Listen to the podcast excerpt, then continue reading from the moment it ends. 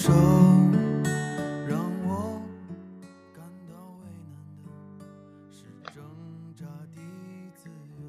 常常有读者问我，记不记得所有我写过的故事？怎么说呢？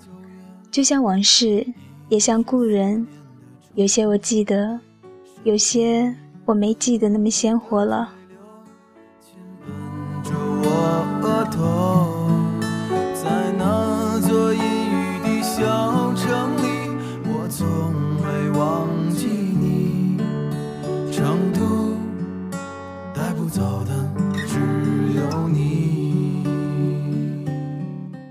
人老了，记忆也会随之老去。蓦然回首，你也许会惆怅又迷糊地问自己：“我是那样爱过一个人吗？”然后你知道，那样痴心的爱再也不复还了。感情有时候是依靠着回忆来滋养的。记得当初那么幸福甜蜜，爱的那样死去活来，所以才会拖延这一段已经不再幸福的关系，骗自己说会好的。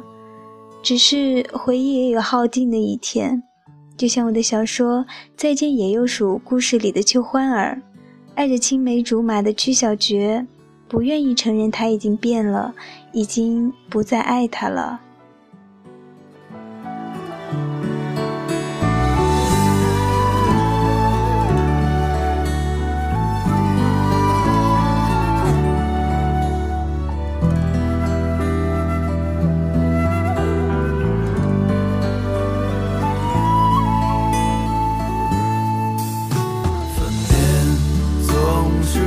九月，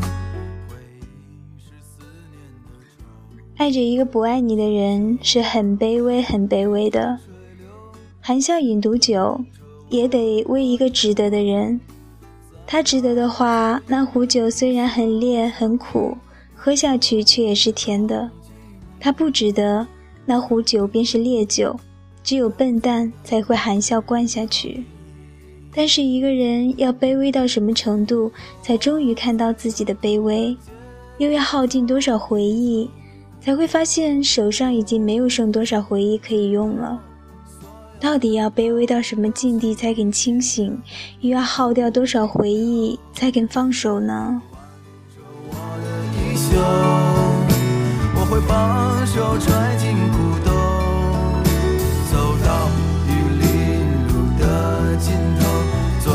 小酒馆的门口。曾经深深爱着的那个人，俨然是熟土旧地，宛若故乡的一片山河。浩瀚城市，普天之下，你只晓得这个地方，全然看不到它早已经成了荒芜。直到有一天，终于死心了，悠悠地转过身去，才发现背后一直也有另一片山河。于是，所有的卑微都终结了。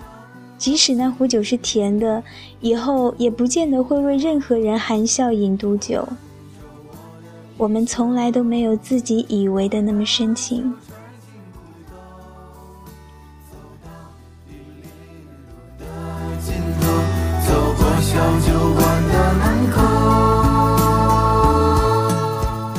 曾经深深爱着的那个人，来自于张小娴。这里是如水乐章，爱音乐，爱文字，我是主播清月。我们下期节目再见。